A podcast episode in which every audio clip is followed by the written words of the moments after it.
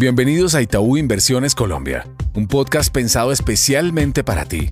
Aquí hablaremos sobre temas económicos, financieros y bursátiles para que entrenes tu conocimiento y así puedas tomar decisiones acordes a tus necesidades en el mercado.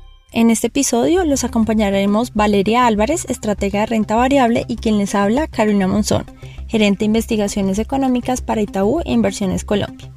En esta ocasión hablaremos de la inflación, el plan financiero y la reacción esperada por los mercados para esta semana. En primer lugar, la inflación mostró una aceleración significativa.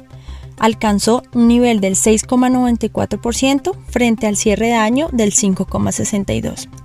Las presiones alcistas estuvieron por cuenta de alimentos, transporte, alojamiento y restaurantes dentro de las principales divisiones de gasto que más subieron.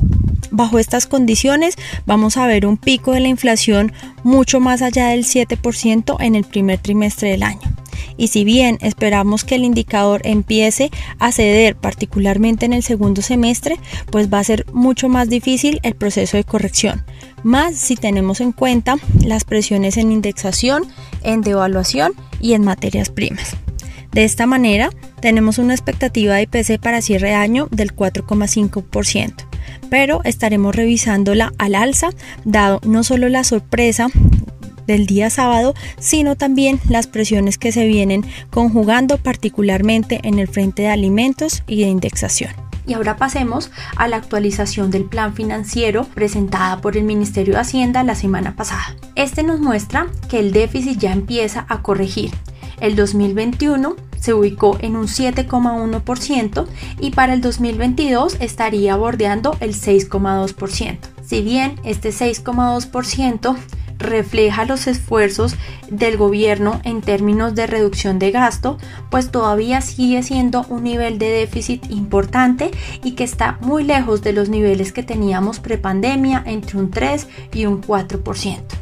Con estas condiciones también vamos a seguir evidenciando un nivel de endeudamiento que si bien corrige desde el 63,8% de cierre del 2021 a un 62,7% nos muestra que el gobierno nacional central todavía tiene un reto en términos de reducción de los niveles de deuda. Sin embargo, las noticias terminaron siendo favorables desde el punto de vista de los mercados ya que vamos a tener en el 2022 menores emisiones de deuda. En el frente de emisión de deuda externa se emitirán 6.200 millones de dólares. Antes se esperaba una cifra más alta, cercana a los 10.500 millones de dólares, lo cual es un mensaje favorable. Y en términos eh, de emisión interna, también se reducirá esa emisión a 52 billones de pesos desde los 62 enunciados previamente. Bajo estas condiciones creemos que el proceso de consolidación fiscal continuará siendo retador, más cuando las reformas estructurales que se necesitan pues podrían ser postergadas más adelante para el siguiente gobierno. Bajo esas condiciones continuaremos todavía en un escenario donde los mercados nos ven como sin grado de inversión, una calificación crediticia por debajo de la que tienen eh, otros países con unas condiciones financieras más favorables y que también fue consecuencia de lo que sucedió en términos eh, de necesidades de gastos de la pandemia. Ahora démosle paso a Valeria para evaluar qué efectos podría tener tanto la inflación como el plan financiero en el desempeño de los activos. En el mercado de renta fija local, para esta semana esperamos que la publicación de los datos de inflación de enero, tanto en Estados Unidos como en Colombia, tengan protagonismo en el desempeño del mercado de bonos.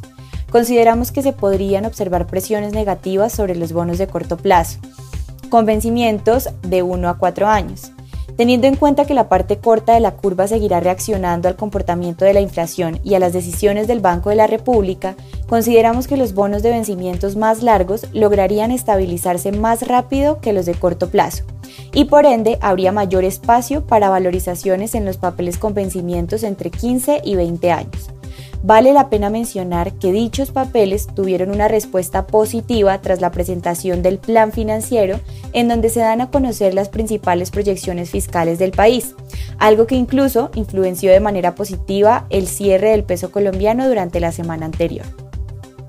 En el mercado de acciones, el Colcap, que es el índice bursátil que reúne las 20 acciones más líquidas de la Bolsa de Valores de Colombia, se ha comenzado a ver afectado por la caída en los mercados accionarios globales, mostrando cierto nivel de resiliencia en medio de un petróleo que acumula una valorización de más de 20% en lo corrido del año, llegando hasta 93 dólares por barril en la referencia Brent, y que si bien no ha sido el principal factor alcista para el mercado local, mitiga las caídas en las acciones colombianas.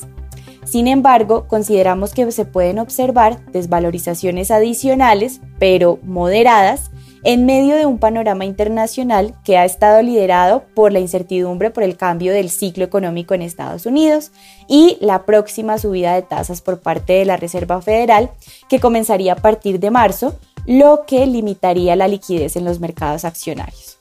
Por otro lado, el próximo martes 8 de febrero comienza el plazo para que los inversionistas acepten participar de la OPA de Grupo Sura y Nutresa y tienen espacio hasta el 28 de febrero.